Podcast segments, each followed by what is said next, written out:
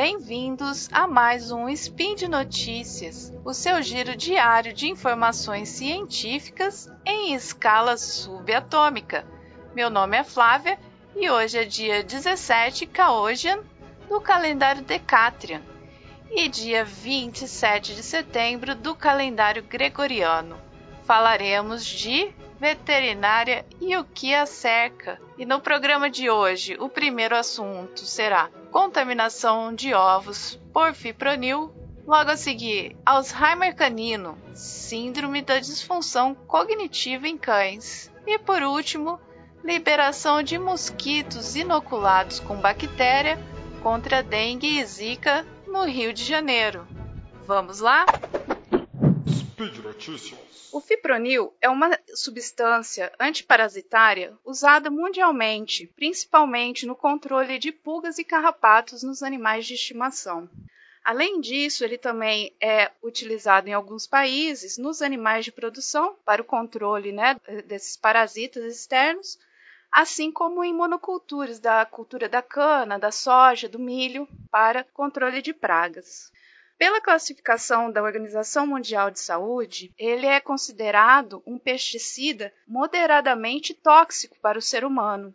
Ele pode causar problemas renais, hepáticos e na glândula tireoide. No mês de agosto, observamos no, nas notícias aí é, um, uma contaminação de ovos na Europa com o, o fipronil, com essa substância fipronil. O que, que aconteceu?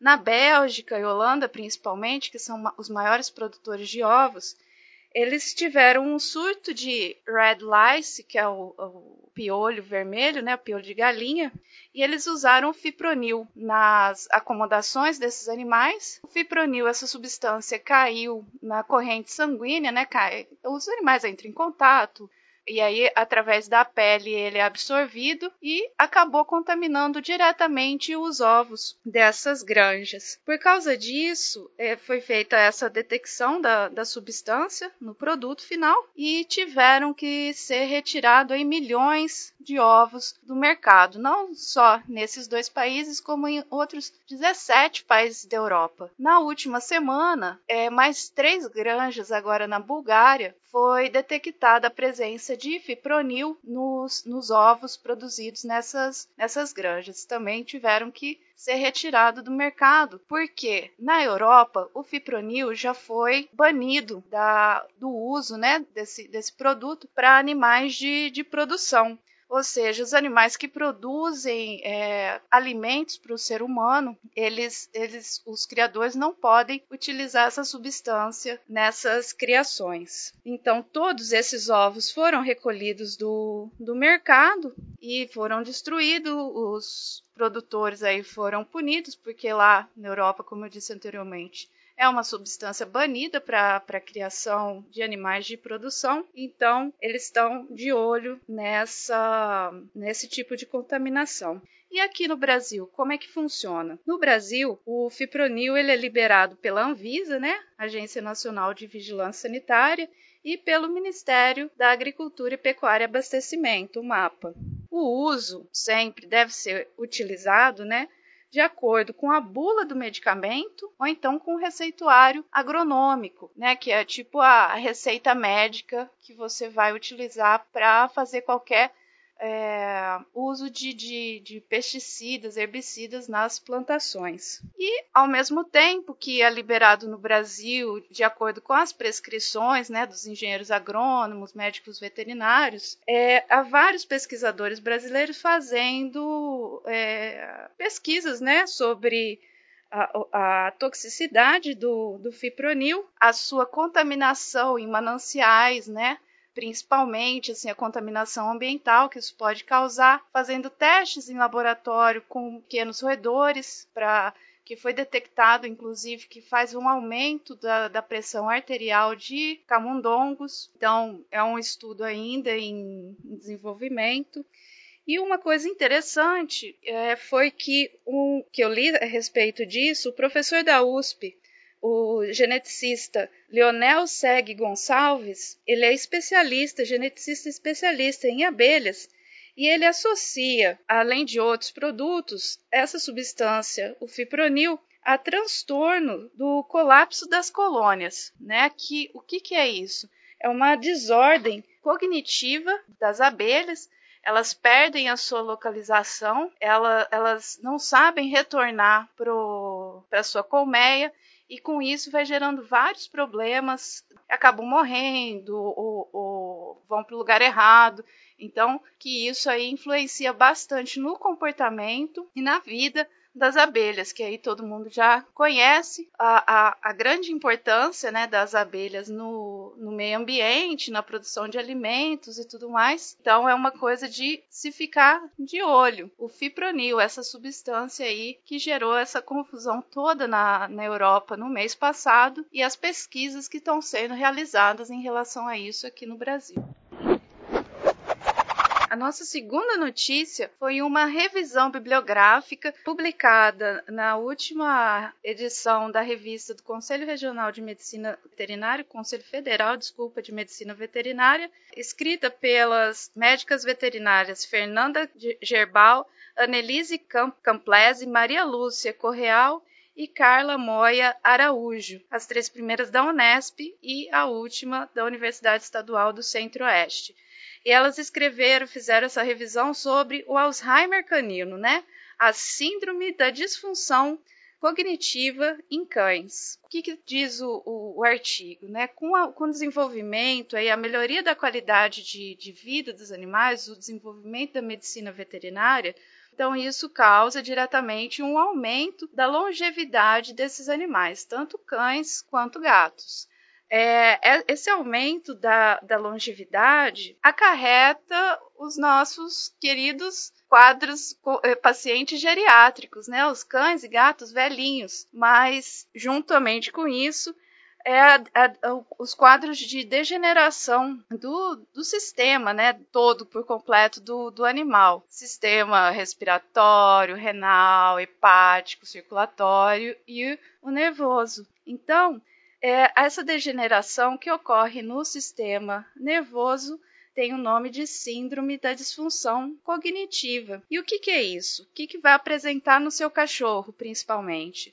eles vão apresentar déficits cognitivos, ou seja, eles, eles não vão ter uma noção de espaço muito boa, aqueles hábitos que eles tinham de, de ir para um lado e para o outro, sabendo exatamente se movimentar dentro da casa, eles acabam perdendo alterações na interação social. Então, eles podem ficar muito ansiosos, com medo de você, com medo dos outros animais, ou então pode ficarem até agressivos com os outros animais e os próprios tutores, certo?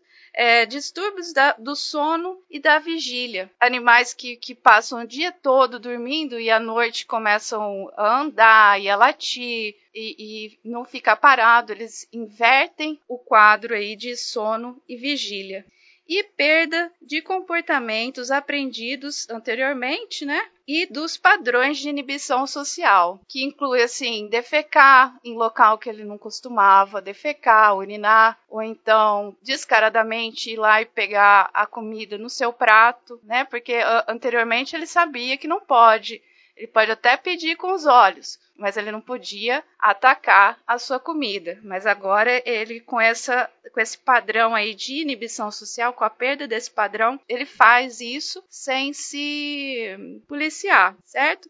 Então a síndrome da disfunção cognitiva assim como a doença de Alzheimer são enfermidades multifatoriais, sendo a morte neuronal uma das consequências. Mas a notícia boa é que se você prestar bem atenção no seu animalzinho de estimação, tanto o gato quanto o cachorro, você consegue detectar isso precocemente e é possível fazer o tratamento desses animais através de terapias farmacológicas, né, que o seu médico veterinário vai indicar, e terapias nutricionais, principalmente antioxidantes, ômega 3, existem as rações geriátricas, né, para você fornecer para os seus animais isso tudo com indicação do médico veterinário. Além disso, existe a terapia comportamental, que é o que? Você fazer um enriquecimento ambiental com brincadeiras, é, sugestões assim de, de brincadeiras de raciocínio para o seu animal para estimular para que não haja uma perda tão, tão proeminente das funções cerebrais. Sempre bom ficar atenta a essas alterações de comportamento e logo já encaminhar o seu animal ao médico veterinário, né, para que você relate e ele possa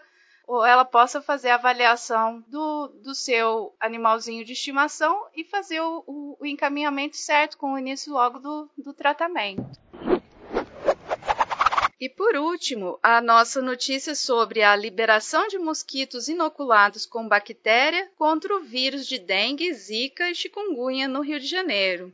O Aedes aegypti, como a gente sabe, é o mosquito transmissor dessas doenças e ele é extremamente bem adaptado ao meio onde a gente vive, né? Então qualquer pocinha d'água parada, pelo, pelas pesquisas, a gente já sabe que pode ser água limpa ou água suja, agora ele já se, se multiplica em qualquer uma dessas, se reproduz em qualquer uma dessas ele já se desenvolve. Então é de difícil controle do mosquito, né? Além do mais, a gente tem todos os problemas de saneamento básico, que já foi debatido no, no inclusive.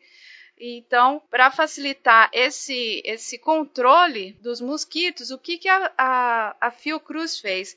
Em agosto, a, a, última notícia que a gente teve foram que foram liberados mosquitos pela Fiocruz no Rio de Janeiro, no estado do Rio de Janeiro.